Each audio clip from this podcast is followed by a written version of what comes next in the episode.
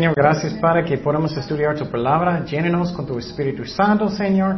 Ayúdanos a través de tu palabra. En el nombre de Jesús oremos. Amén. Ok, bueno, empezamos el libro de Tito. Y este libro es una de las cartas pastorales. Y aunque es una carta para pastores principalmente, puede aplicar a cada uno de nosotros cómo caminamos con Dios. Y las cartas pastorales o los epístolas son primero de Timoteo, uh, segundo de Timoteo y Tito. Ya estamos en este libro. Y entonces, uh, no sabemos mucho de este Señor. Solamente Pablo dijo que Él es un amado en la fe y, mucho, y hijo amado. Y entonces muchos piensan que, uh, que Pablo, que Dios usó a Pablo para que Él va a aceptar al Señor. Y entonces él era un, gentil, él no era judío, pero Timoteo, él era judío, bueno, la mitad. Y entonces, y Tito, su nombre está mencionado en el libro de Corintios también, pero no sabemos mucho de él. Y este libro fue escrito más o menos el año 66 um, después de Cristo. Entonces, a um, y este libro principalmente habla de orden en la iglesia, orden en la iglesia, reglas de la iglesia. Y es algo que es muy importante que entendamos que Dios es un Dios de orden. Él no le gusta cada cosa pasada en el mismo momento porque nadie puede aprender nada. En muchas iglesias, eh, no quiero condenar, pero hay mucho desorden. Muchas veces los niños están corriendo en cualquier lugar, hay 20 niños y entonces si eso pasa, entonces personas no pueden aprender en los servicios. Esa es la razón, tenemos estudios para los niños, para que los adultos puedan escuchar y aprender la palabra de Dios en los servicios. En muchas iglesias personas se enojan y ellos son, Ay, quiero mis, mis niños en los servicios. Bueno, eso no es justo para los niños tampoco, porque ellos no pueden aprender como nivel adulto, ellos no pueden. Entonces, esa es la razón, tenemos um, estudios para los niños y queremos poner uh, algunos en el Internet un día también. Tenemos ya muchos para adultos, pero falta mucho para los niños. Entonces Dios quiere orden en las iglesias. Él quiere. Y tenemos los niños en las alabanzas porque obviamente todos están cantando y no es tanta distracción. Pero por ejemplo, uh, no vamos a permitir aquí que en muchas iglesias una persona está parado y todos los otros no y una persona está posible danzando en frente de todos, no vamos a permitir eso porque el problema es que nunca debemos que quitar la atención de Dios. Y muchas veces personas están, posible no a propósito, a veces sí, toda la atención está en esa persona en vez de ponerlo en Dios. Y eso no está bien. Entonces Dios quiere orden en las iglesias. En muchas iglesias Todas las personas están hablando en lenguas en el mismo momento. Eso tampoco no está bien. Y yo sé que personas muchas, muchas veces no entienden, pero las reglas de la iglesia no es para prevenir el Espíritu Santo, es para que Él puede, fluir y personas pueden aprender. Piénsalo, lógicamente, si tú estás en una escuela del mundo y el, y el, maestro está hablando y todos los estudiantes están hablando, personas no van a aprender nada. Es lo mismo en la iglesia. Y entonces Dios es un Dios de orden. Él le gusta orden en la casa también. Él le gusta orden. Y eso no significa que el Espíritu Santo no está fluyendo, no es cierto. Y, uh, por ejemplo, también en el tiempo de las enseñanzas, en algunas iglesias alguien va a parar en medio de todo, oh, yo tengo una palabra de profecía. Bueno, el Espíritu Santo no va a empezar a interrumpir él mismo. Entonces tenemos que entender eso, que Dios es un Dios de orden. Y uh, vamos a empezar en Tito y vamos a mirar que Dios usó a Tito para poner las cosas en orden en la iglesia uh, que vamos a hablar hoy. Dice en Tito 1.1, Pablo, siervo de Dios y apóstol de Jesucristo, conforme a la fe de los escogidos de Dios y el conocimiento de la verdad que es según la piedad. Entonces Pablo primeramente dice que él es un siervo de Cristo. En español no, no es muy bien esa palabra, es más que un siervo. En, en hebreo, lo que es muy interesante es en el Antiguo Testamento, los judíos, si ellos tenían una deuda muy grande, y por ejemplo, tú no estás manejando sus finanzas muy bien, tú puedes vender a ti mismo para trabajar para alguien por seis años. No, no podía por siete años porque era contra de la ley. El año siete el dueño debía dejarte salir y, estás libre. Pero la cosa que es interesante es que los esclavos, si ellos amaban su, su dueño mucho, y pensaban, ay, yo no quiero salir, yo quiero seguir un esclavo, yo quiero seguir porque él es tan bueno conmigo. En griego eso es dulos. Y entonces, eh, si tú decides, ay, yo quiero quedar con mi dueño, lo que ellos hicieron en el Antiguo Testamento, ellos hicieron un hoyo y ellos te juntaron con la puerta. Ah, ah, de la casa o de la ciudad y era simbólico que voy a dar mi vida completamente a mi dueño por la vida. Y Pablo está diciendo, soy un siervo por la vida de Jesucristo. Es algo hermoso. Y entonces Moisés dijo que Él es uno también. Y entonces tenemos que pensar, Dios primeramente, Él lo merece, ¿no? Él es tan bueno con nosotros, Él merece que tenga una actitud de un serviente. Y Jesús era un serviente. Eso es lo que es increíble. Él lavó las pies de, los apóstoles. Increíble. Dios merece. Pero no solo eso, es el más sabio cosa que tú puedes hacer. ¿Qué es la razón? Muchas veces solamente yo estoy pensando en esta semana o este año, pero Dios está pensando en qué? En eternidad. Él está pensando, si tú haces este trabajo, puedes ministrar a esta persona, puedes ah, invitarlo a la iglesia o puedes compartir Jesucristo. Él está pensando en eternidad. Esa es la razón, es el más sabio cosa que tú puedes hacer, es rendir su corazón como un serviente de Jesucristo. Y a veces no parece buen sentido. Yo recuerdo cuando yo estaba en el otro lado. Esa es muy importante historia, la verdad. Cuando yo estaba en el otro lado, um, después de aceptar a Jesucristo, yo no tenía trabajo. Yo andaba muy mal. Yo estaba tomando, yo estaba fornicando. Eso es hace 30 años. Ya soy viejito. y uh, yo tenía una deuda muy grande. Y yo era bien, muchas tonterías, tonto. Y, uh, y lo que pasó es, yo no tenía trabajo, yo no tenía nada. Y entonces, lo que pasó es, yo estaba buscando trabajo. Y alguien, y una empresa muy buena me ofreció un trabajo lejos de la iglesia, con un nuevo carro también. Yo era, wow, ¿qué hago? Yo estaba orando, yo era nuevo creyente. Y yo era realista. Y, finalmente yo era real y oré. Y otro trabajo, otra empresa me ofreció, que era peor. Yo oré y sentí, oh, necesito aceptar el trabajo peor. Y sabes que Dios me bendijo mucho porque ¿qué? Yo podía seguir en mi iglesia, yo, yo estaba creciendo mucho en Cristo, yo puse Él primero en mi vida y ¿qué? Crecí mucho. Yo no tenía mi nuevo carro del año, pero Dios me bendijo mucho. Dios está pensando en eternidad y necesitamos pensar en esa forma. Y entonces, eso es sabio de poner Cristo primero en su vida como su jefe. Y tú eres un siervo, yo soy un siervo de Cristo. Mira las personas en la Biblia. Las personas en la Biblia que obedecieron a Dios son bien bendecidos. Abraham, David, Pablo. David, él falló, pero la mayoría de su vida él quería obedecer a Dios. Y Pablo está diciendo, soy un siervo de Cristo. Y pregunta su corazón, ¿es lo que soy o no? Entonces Pablo también dijo que soy un apóstol de Jesucristo. Eso significa mensajero o alguien mandado. Y algo muy importante es que ya no hay más apóstoles como los original doce. En algunas iglesias personas dicen, oh, soy el apóstol.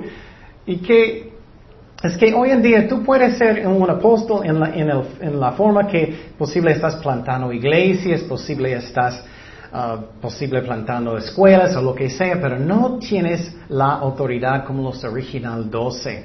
Y a mí creo que hay, no, no hay muchos apóstoles y menos profetas hoy en día, pero sí hay. Pero no como los original doce. ¿Y qué es la regla? Siempre lo que dice la Biblia es lo que es importante. Tú necesitas ser un testigo de Jesús resucitado de su resurrección. Esa es la única forma que tú puedes ser los original 12. Pero hoy en día, por ejemplo, los mormones dicen que tenemos los apóstoles. Ellos no tienen. Eso es falso.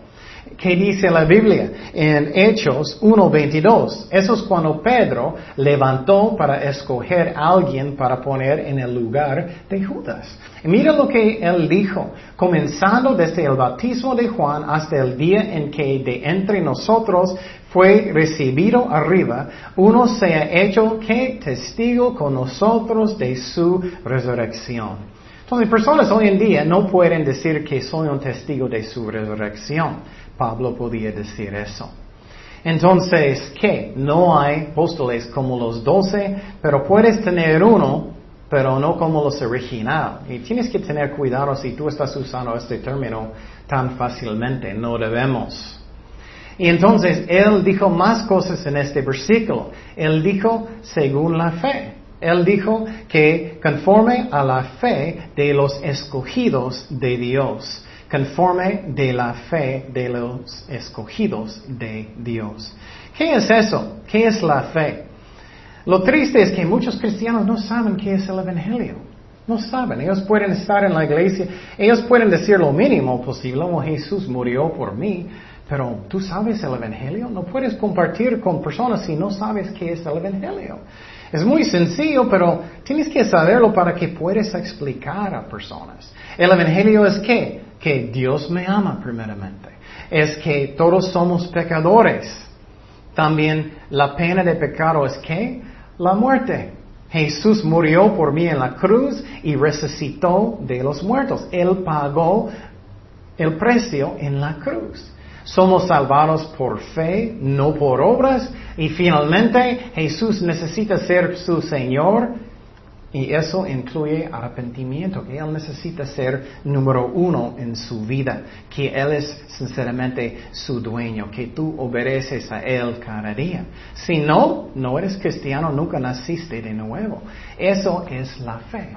Y tienes que practicar. Si no sabes bien, practica eso para que puedas compartir con personas, sus vecinos, sus familiares y usa versículos. Cuando empecé yo de evangelizar más, yo ay, no sé mucho. Y entonces hice una hoja con muchos versículos, era más sencillo.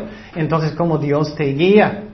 Y también dice aquí, según los escogidos de Dios. ¿Qué son los escogidos de Dios?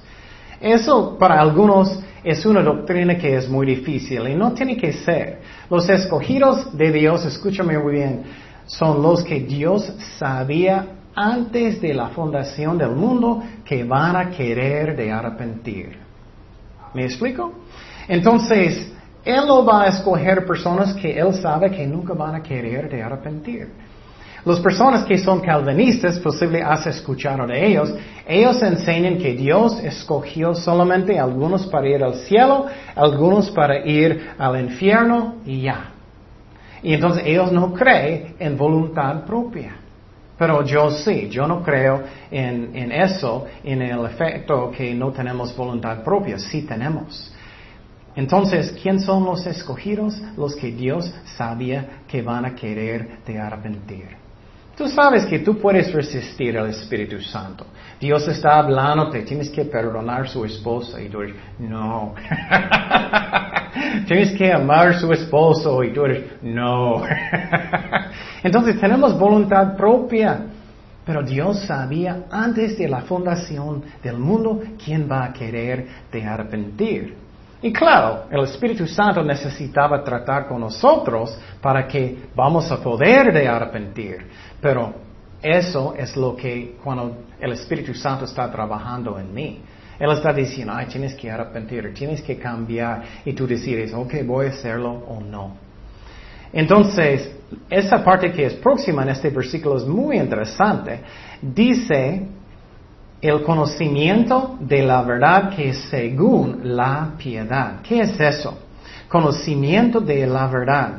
Eso a mí es muy interesante. Yo estaba pensando en eso mucho. Personas que realmente tienen conocimiento de la verdad son personas que dicen del corazón, eso sí es la verdad. Por ejemplo, si la palabra de Dios dice no debes mentir, vas a leerlo y, ok, yo no debo hacer eso. Hay tantos mentirosos hoy en día, es tan triste, ¿no? Es muy común.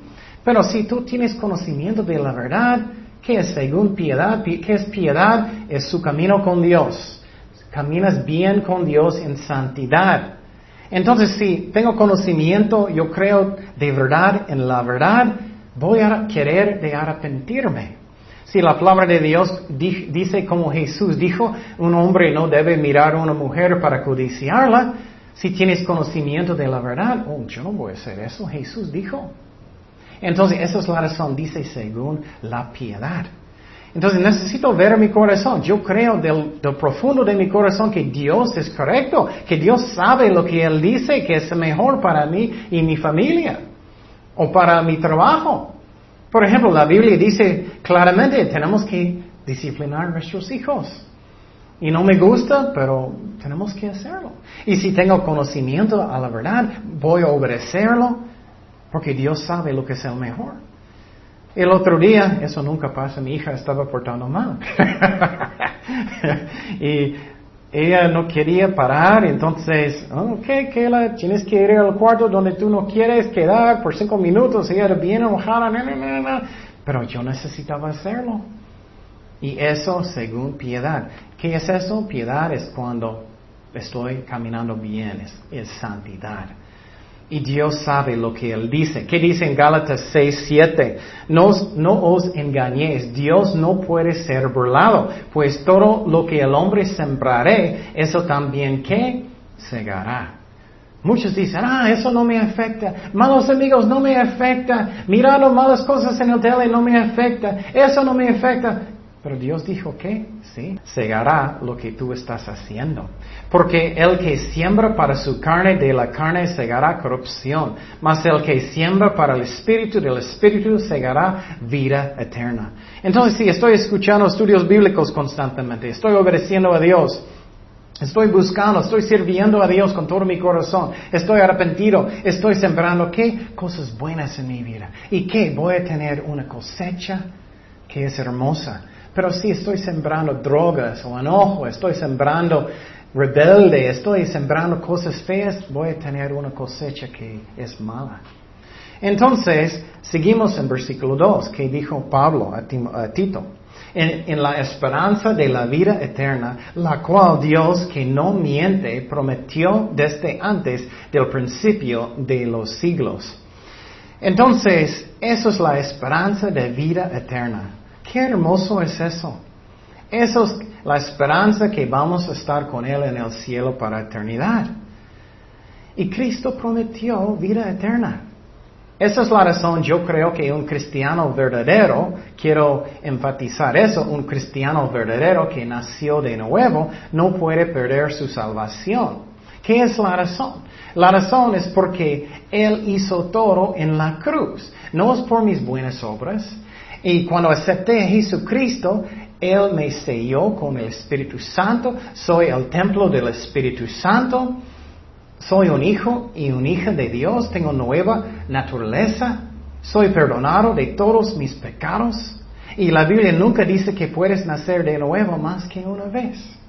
En muchas iglesias ellos van enfrente otra vez y otra vez y otra vez. Y me da mucha tristeza porque eso no es. Si naciste de nuevo, tienes vida eterna. Y nadie puede quitarte de las manos de Jesucristo. ¿Qué es la razón? ¿Cómo puedes perder su salvación? Piénsalo lógicamente. O si tengo un mal día, lo perdí.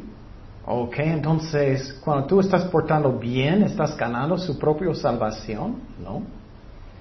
Entonces, somos salvados por fe, no por obras. Tengo la justicia de Jesucristo. Él no solamente me perdonó de mis pecados, Él me dio su justicia. Entonces Dios siempre, siempre me mira santo en su vista. Eso me encanta. Si eres un cristiano verdadero. Pero si es falso es otra cosa. Pero Jesús dijo que Él nos da vida eterna. Esa es la razón. Nunca, nunca, nunca me siento, hoy perdí mi salvación, tengo que ganarlo otra vez y otra vez y otra vez.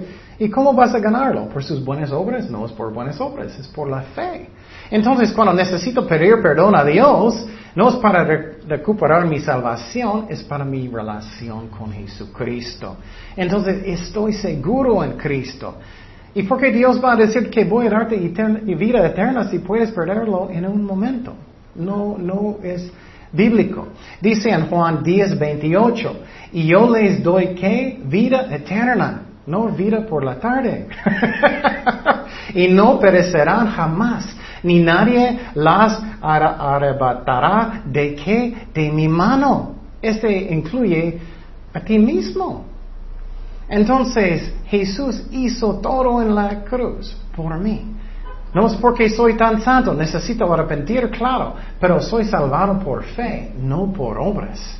Y eso es muy interesante, eso es la razón. Muchos que son religiosos piensan que ellos tienen la salvación, pero no, porque ellos están tratándolo en su propia justicia. Piénsalo, tienes que ser absolutamente perfecto para entrar en el cielo. ¿Tú puedes hacer eso? Yo no. Entonces, ¿qué piensas? Es por fe, no es por obras. Y si tengo un poquito mejor día, no es que estoy más cerca, es que nunca estoy cerca en mis propias obras. Es por fe en lo que Jesús hizo en la cruz por mí. Entonces, cuando Él prometió vida eterna antes de la fundación del mundo, eso es increíble, cómo Dios sabe todo. Jesús es el alfa y Él es el omega, Él es el principio y el fin. Él sabe absolutamente todo. Él sabe todo lo que vas a hacer en su vida antes de la fundación del mundo. Qué increíble que Él sabe todas las cosas. Qué increíble que Él sabía que, que tú o, o, personas que escucharon que son cristianos verdaderos van a querer de arrepentir antes de la fundación del mundo. Wow. También dice aquí que Dios no puede mentir. Si Él te dio vida eterna, tienes vida eterna. Si Él dice que Él te ama, Él te ama. Él no puede mentir. Aquí en esta tierra es más y más común. Oye, hay tantos mentirosos hoy en día. Cada persona casi miente en cada momento. Es muy triste. Y no debemos hacer eso. Es muy feo. Jesús es la vida y la verdad. Pero la cosa que es muy interesante que personas no entienden, Dios quiere que tú sabes que tienes vida eterna. Que tú no eres, ay, espero, ay, espero que voy a llegar. Él quiere, y muchos dicen que no puedes saber, eso no es cierto. Mira lo que dice primero de Juan 5:13. Estas cosas os he escrito a vosotros que creéis en el nombre del Hijo de Dios, para que, que sepáis que tenéis vida eterna. No dice que pasa, para que vas a dudar. No dice que espero que voy a llegar. Nada de eso. ¿Qué es la razón? No, tengo dudas porque no es mi justicia, es la justicia de Jesucristo. Entonces, si voy a morir, estoy cruzando la calle, estoy enojado con mi vecino, no debo, estoy enojado con mi vecino, alguien va a tropearme y voy a morir. En este momento, aunque yo era bien enojado, voy al cielo. No tenía tiempo para pedir perdón a Dios, no tenía tiempo para arrepentirme. ¿Qué es la razón? Soy completamente salvado y perdonado. Y Dios me dio toda su justicia cuando acepté a Jesucristo como mi Señor. Pero muchas personas piensan, ok, tengo un buen día, mal día, buen día, mal día, buen día, mal día, tengo mi salvación, no tengo. Estás confiando en su propia justicia. No, es de Jesucristo. Entonces dice aquí que, que para que tú sepáis que tenéis vida eterna y para que creáis en el nombre del Hijo de Dios. Tú puedes tener paz en su corazón que está salvado porque es una obra completa en la cruz. Y no es que soy suficiente santo hoy. Nunca soy suficiente santo. Eso no es una excusa para pecar. No es. Un cristiano verdadero no van a querer de pecar. Pero soy salvado por medio de la fe, no por obras, no por la ley, no por mi propia justicia. Entonces siempre tengo paz en mi corazón. No estoy perdiendo mi salvación cada momento. Pero voy a decir, hay muchos falsos. Eso es la clave. Jesús es su Señor. Naciste de nuevo de verdad. Viste su vida sinceramente en Jesucristo. Él es su jefe. Vives para Él. Sinceramente, arrepentiste de sus pecados. Y hay muchos falsos hoy en día, muchos. Ellos van a los domingos y piensan, oh, tengo mi boleto al cielo. tengo mi boleto. No es eso entrando en la iglesia, no, es por fe en Jesucristo. O soy un miembro de esa iglesia. Eso tampoco no está en la Biblia. No hay membresía en las iglesias en la Biblia. Hay membresía en el cuerpo de Jesucristo. Y entonces, no importa cuál iglesia, eres un cristiano verdadero, estás en una iglesia verdadero cristiano o no. Entonces, pero somos salvados a través de Jesucristo, no la, la iglesia. No la iglesia. La iglesia es donde podemos crecer en Cristo y debemos ir, congregarnos, pero es donde crecemos en Cristo, eso es donde ah, estamos con otros cristianos para compartir, para bendecir, pero eso nos salva. Y entonces mi justicia no es lo que necesito para entrar en el cielo, no es. Y algunas personas dicen, oh, yo guardo los diez mandamientos. ¿Tú crees? Nadie guarda los diez mandamientos perfectamente bien. Nadie. Siempre das honor perfectamente a sus papás. Siempre toda su vida, oh, tengo honor, voy a dar honor perfectamente bien a mis papás toda la vida, ¿no? Nadie. Nunca tienes un mal pensamiento, nunca mientas, nunca miras a una mujer, no debes. O mujeres, hombres, o, hoy en día, tristemente, homosexualidad. No, nadie guarda los perfectamente bien. Nunca codicias lo que su vecino tiene. Entonces, cada persona tiene pecado, cada persona. Somos salvados por fe, no por obras. Y si es por obras, ¿cuántos necesitas? ¿Uno? ¿Veintiuno? ¿Treinta? No puedes estar seguro que tienes la salvación si es por obras. No es por obras. Pero si amas a Cristo, claro, vas a tener obras porque tú amas a Cristo, pero eso no salva. Eso no salva. Entonces, gracias a Dios tenemos la vida eterna, es una promesa. Versículo 3 dice, en su debido tiempo manifestó su palabra por medio de la predicación que me fue encomendada por mandato de Dios, nuestro Salvador. Otra vez, eso es como Dios mostró cómo Él va a salvar a través del Evangelio. ¿Qué significa el Evangelio? Buenas noticias, buenas noticias. No es buenas noticias si necesito trabajar para tener mi salvación. No es buenas noticias si no puedo saber si tengo vida eterna. Buenas noticias es que Jesús murió por mí, Él me perdonó, Él me dio su justicia. Esas son buenísimas noticias, gracias a Dios. Y entonces dice aquí que uh, manifestó su palabra por medio de la predicación. Tenemos que predicar a los vecinos. Muchos dicen, no, pero no soy un pastor, no soy evangelista. O puedes dar folletos, puedes invitar personas a la iglesia, puedes compartir como puedes. Y tenemos que tener fe y hazlo por fe. Dios va a guiarme. Pero necesitamos estudiar. Muchas personas dicen, ay, no sé nada. ¿O estudias? No. no sé nada de nada, no puedo. ¿Qué? ¿Estás mirando solamente eh, cosas malas en el tele? ¿Qué haces? Tienes que estudiar. Compra un MP3 o algo y escucha estudios bíblicos, lee su Biblia. Tenemos que hacer eso. Y, es, y Jesús murió en la cruz. ¿Cómo crees que no debes decir personas? Ellos están yendo al infierno. Esa es otra cosa que Dios puso en mi corazón que es muy duro de hacer, pero si lo haces va a cambiar su vida. Voy a decirte lo que Dios puso en mi corazón. Por un día estaba meditando en el infierno, un día completo. Era bien feo, sinceramente, pero después de un día yo era como loco para evangelizar. Yo estaba pensando todo el día que es para eternidad, que nunca, nunca puedes escapar, que es completamente oscuro, que hay crujir de dientes, y, que solamente hay dolor y nunca, nunca, nunca puedes salir. No es una fiesta, no es un, muchos dicen, ah, voy al infierno donde hay mis fiestas. No es así. Vas a estar solo, vas a estar con, con el diablo. ¿Quién sabe cómo, exactamente cómo va a ser? No dice, solamente dice que es un lago de fuego. Dice, hay niveles de, de castigos, eso sí. Pero nunca, nunca puedes escapar. Y pensé en eso completamente un día. Y después de un día, cada persona, yo estaba mirando, ay, ellos van a quemar. Es un fuego que nunca, nunca, nunca, nunca puede salir. Nunca. No es un año, no es un día, no es una semana, no es un mes, no es diez años, no es veinte años, es eternidad. Y después de hacer eso, yo, wow, personas se están fijando en cosas que no importan. Personas necesitan saber de dónde va su alma después de la muerte. Y entonces, si quieres, haz eso por un día. Piénsalo. Un fuego que nunca, nunca, nunca, nunca puede salir. Posible quemaste su mano. Nunca, nunca eso va a quitar. Va a ser peor y peor y peor. Y eso es la razón. La Biblia dice que hermosos son los pies que predican el Evangelio. Entonces, eso es la salvación. Y Jesús ama a todos tanto. Esa es la razón. Él murió en la cruz, pero Él es santo.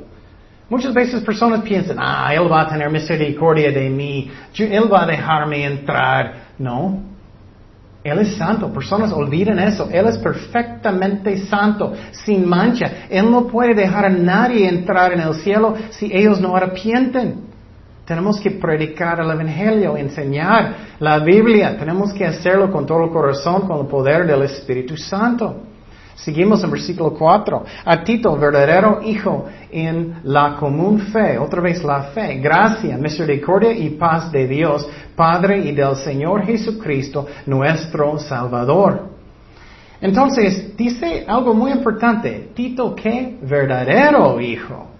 Hay muchos falsos. Muchos van a las iglesias porque hay mucho entretenimiento. Ellos tienen sus amigos allá. O mi mamá va, entonces voy también. O ellos van y piensan, voy a ser religioso. Eso no salva. Cristo, necesito, Cristo necesita ser su jefe, su Señor, o no está salvado. Yo era falso por muchos años. Yo fui a la iglesia, pero yo todavía estaba tomando. Yo estaba fornicando. Yo estaba haciendo maldad. Imposible tú eres religioso. Alguien escuchando. Eso no salva tampoco. Porque nunca somos suficientemente santos para entrar en el cielo. Es por la fe y no es por obras. Y Tito era un hijo verdadero. Pero hoy en día hay tantos falsos porque la iglesia ya no quiere predicar la verdad. Ya no quiere decir la verdad. Que tienes que arrepentir, que Cristo tiene que ser su jefe. Que somos salvados por fe, no por obras. Y eso es muy triste, hay muchos falsos hoy en día. Jesús advirtió eso. Él dijo que vamos a tener mucho trigo y mucho qué? Cizaña. ¿Qué es cizaña? Parece mucho uh, trigo. Puedes tener un amigo que parece un cristiano que no es. Tenemos que tener mucho cuidado y ora y espera y mira el fruto. ¿Ellos son verdaderos o no? ¿O el pastor es verdadero o no? Yo conozco pastores que yo sé que son falsos. Ten cuidado, solamente porque alguien está en ministerio no significa que ellos son cristianos verdaderos. Solamente un maestro de niños, solamente un pastor, alabanzas, no significa que ellos son salvados. Tiene una iglesia grande, no significa que ellos son salvados. Por ejemplo, yo no creo uh, que Joel Osteen, que es un pastor de, de la iglesia más grande en otro lado, es un cristiano. Yo no creo. ¿Qué es? No soy Dios, pero mira el fruto. Él dijo que yo creo que homosexuales pueden ir al cielo. Él dijo que homosexualidad es pecado, pero él también dijo que, que homosexuales pueden ir al cielo. No pueden. ¿Qué es la razón? Los que practican pecado no son cristianos verdaderos. Tú puedes caer en un pecado y ser un cristiano verdadero. Ay, enojé, ay, Señor, perdóname, todavía eres un cristiano verdadero. Pero los que practican pecado y son, es, su estilo de su vida son falsos. Entonces dice aquí, Él es un hijo verdadero y Él dijo que Él manda gracia. ¿Qué es gracia? Gracia en, en griego es curios y eso significa lo que no merecemos. Eso me encanta. Dios quiere bendecirme aunque yo no merezco nada. Nada. Él quiere bendecirme. Si estoy portando mal y soy rebelde, Él va a darme una algara. Pero Él me ama. Él quiere bendecirme aunque yo no merezco. Y Dios nunca me usa porque yo merezco. Nunca merecemos nada. ¿Qué es misericordia? Él manda misericordia. Eso es cuando Él no va a darme lo que merezco. Eso, ¿qué merezco? El infierno. ¿Qué merezco? Una nalgada. a veces Él va a darnos misericordia, Él no va a castigarnos como merecemos. Eso es misericordia. Y finalmente Él manda paz. Shalom. ¿Qué es eso? Paz es no hay conflicto en su corazón, pleitos en su corazón, estrés, Él quiere mandar eso. Eso me encanta. Eso es lo que Dios quiere mandarme a mí. Gracia, misericordia y paz. Ese es el corazón de Dios. Muchas veces pensamos, ay, Dios no quiere bendecirme. Él no me ama. Él no, no, eso es lo que Él quiere mandar. Él dijo que ustedes son malos y quieren bendecir sus hijos. ¿Cuánto más que yo quiero bendecir ustedes? Y quiero decir, no es como la iglesia moderna que Él quiere que todos son ricos y sanados, no. Él quiere bendecirnos espiritualmente en la manera que es el mejor. Y claro, Él, él va a proveer lo que necesitamos, necesidades, no para ser rico. Y a veces Él va a permitir a personas ser ricos. Pero no es para que tú puedas tener sus cinco casas y, tus cinco barcos y todo, para que tú puedas bendecir y apoyar la obra de Dios en muchas formas. No es para su egoísmo. Él no va a hacer eso por esa razón. Y finalmente dice el Señor Jesucristo. ¿Qué es el Señor? Eso no es su nombre, es su título. Él es qué? Él es mi dueño. Él, él es mi jefe, el Señor. Y muchos dicen, oh Señor, Señor, Señor. ¿Sabes lo que es eso? Eso es jefe. Estás diciendo, jefe, jefe. Estás obedeciéndolo. Jesús es su nombre y Cristo es que su misión. Él es el ungido de Dios. Era su misión para salvarnos. El Mesías era su misión. Seguimos en versículo 5. Y recordamos que, que, Pablo, él dejó él en la isla de Creta para poner las cosas en orden.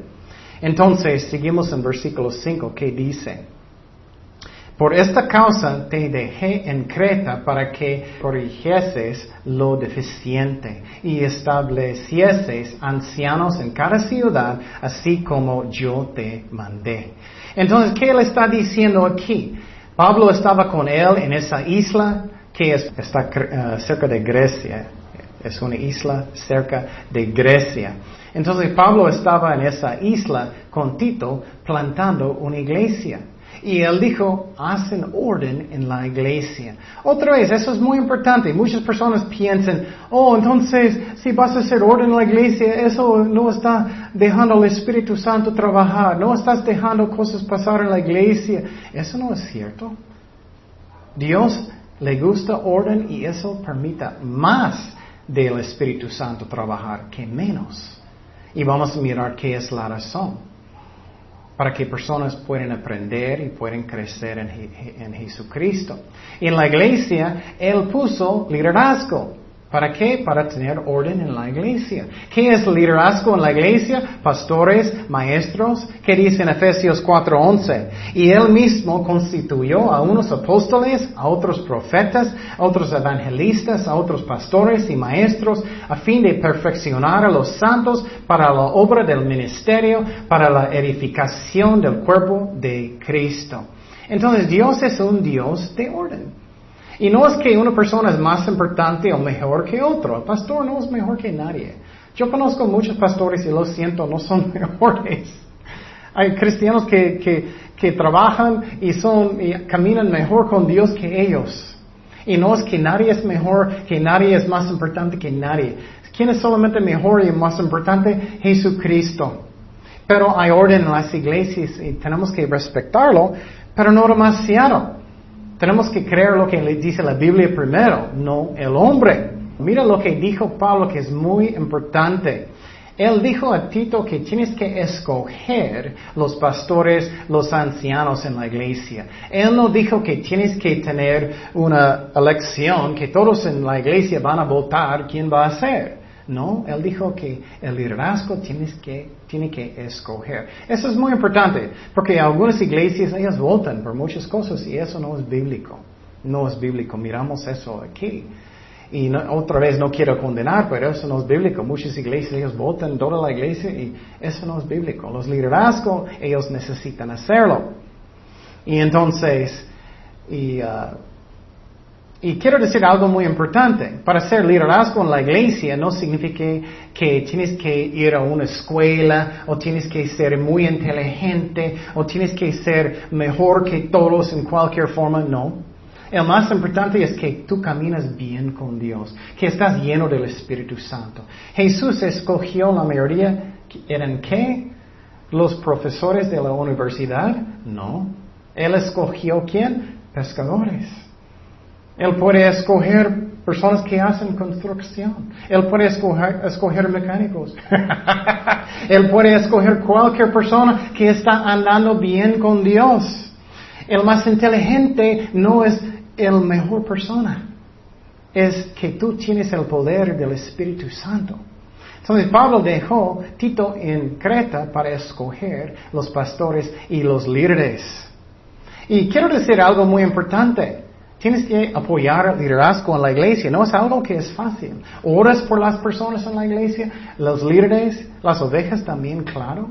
Moisés, él solamente tenía victoria en el Antiguo Testamento en las batallas cuando ellos estaban levantando sus brazos. Y él tenía uno en un lado, otro en otro lado, levantando sus brazos. Es simbólico para, que él lo puede hacer todo solo.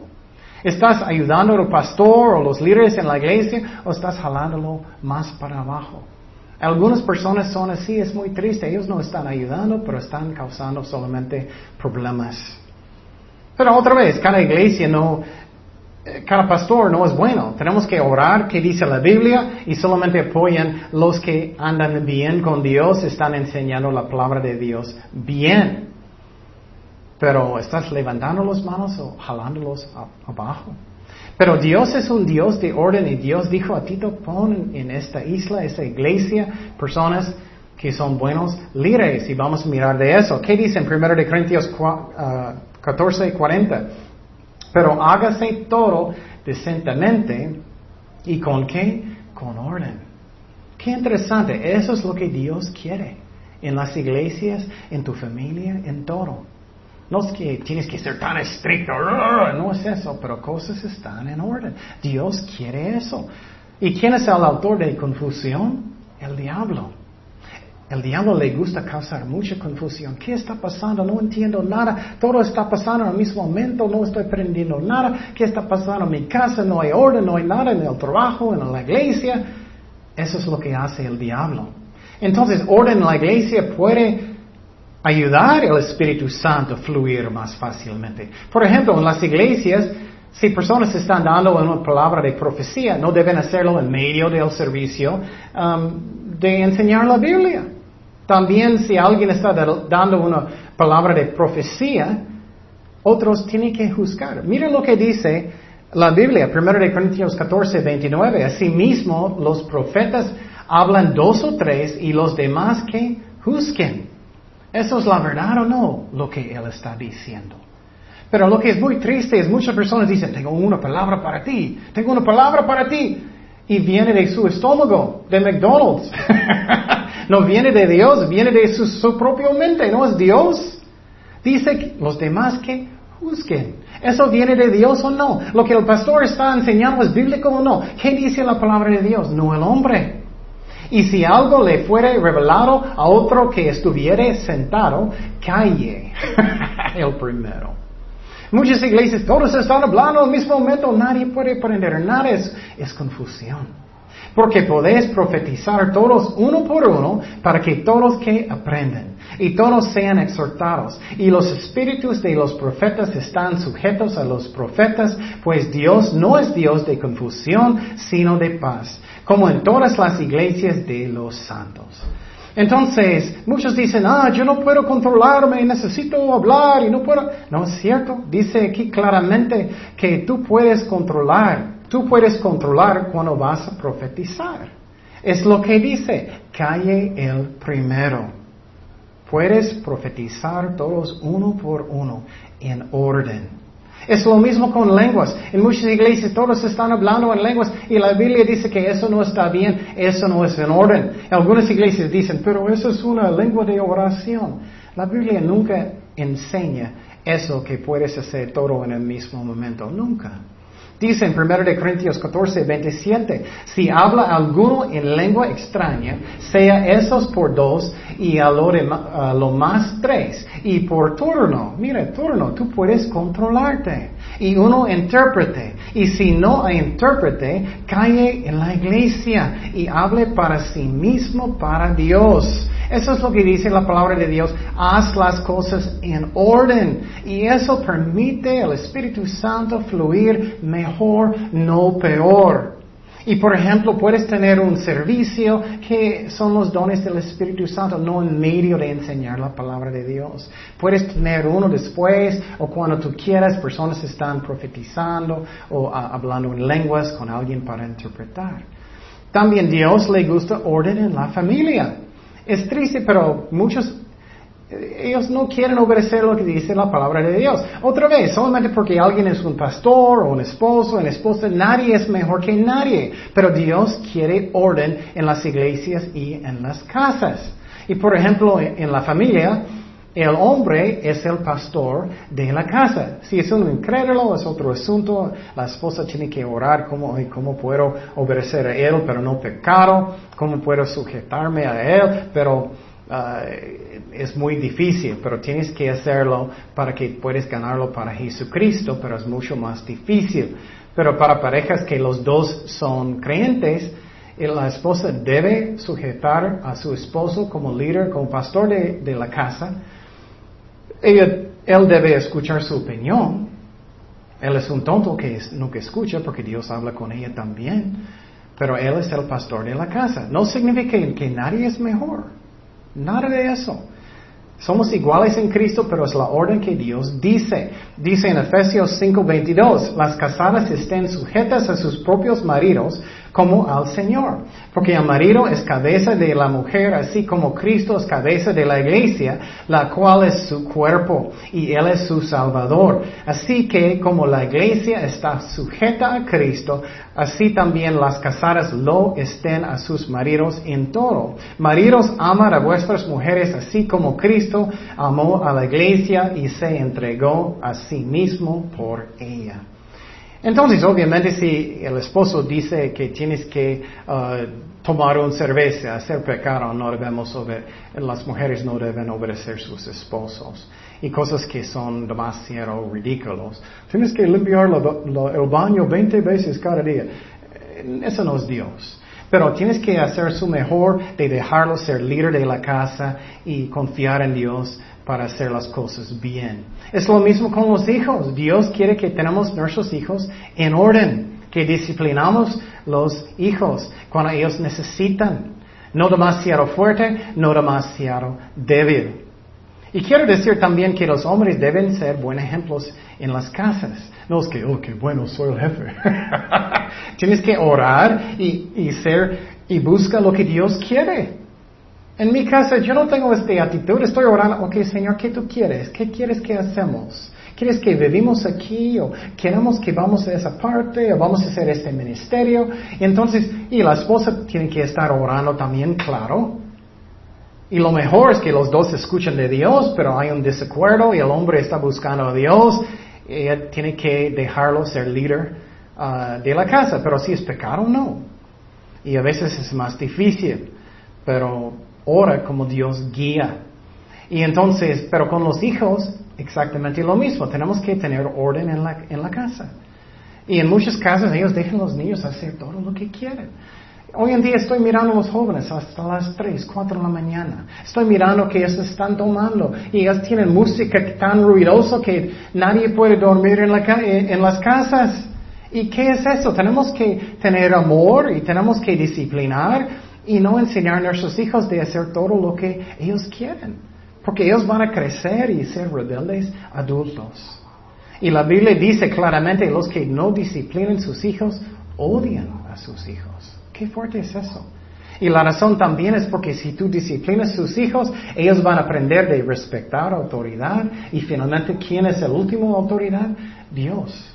Y esa es la razón en Proverbios. Dice que si tú disciplinas a sus hijos, ellos estás preparando sus, corazones para qué? La salvación. ¿Qué es la razón? ¿Qué es la, el raíz de la salvación? Hasta lo profundo. Eso es muy interesante de pensar. Cuando ya no eres rebelde en contra de Dios, ¿no? Ya, ok.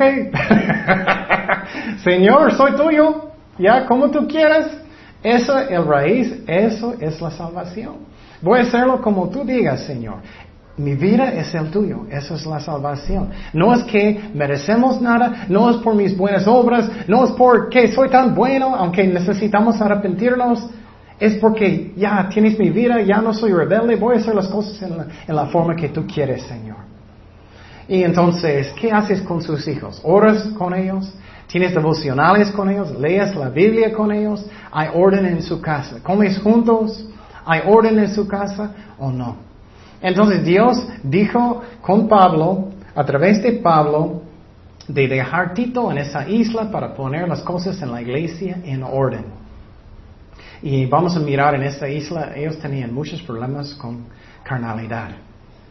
Y a veces es difícil. No me gusta disciplinar mis hijos, pero necesito. No me gusta disciplinar a veces en la iglesia, pero a veces necesito. Cuando alguien está causando solamente problemas y divisiones en la iglesia, no quieren respetar autoridad. Pero tenemos que hacerlo con amor y a veces es necesario. En muchas iglesias los pastores no quieren hacer nada y eso está mal. Tenemos que a veces disciplinar. Por ejemplo, no debemos dejar mala doctrina en la iglesia. En muchos pastores son, ah, está bien, está bien, está bien, haz lo que quieres. Y muchas iglesias conozco, ellos tienen escuelas bíblicas y un, maestro enseña una cosa, otro otra cosa, otro otra cosa. Eso está mal. Tenemos que tener valor de hacer las cosas con amor, en orden también. Bueno, uh, semana próxima vamos a seguir en este estudio uh, de Tito y vamos a hablar de las calificaciones Ah, para los líderes de la iglesia, los pastores ancianos y eso. Oremos, Señor, gracias Padre por tu palabra, gracias que eres fiel con nosotros, gracias que eres un Dios de orden, que quieres bendecir, que quieres que aprendamos bien, que no hay tanto confusión en, nuestras casas, trabajos, iglesia, lo que sea. Guíanos en todo, Señor. Darnos su amor y gracias por tu palabra. En el nombre de Jesús oremos. Amen.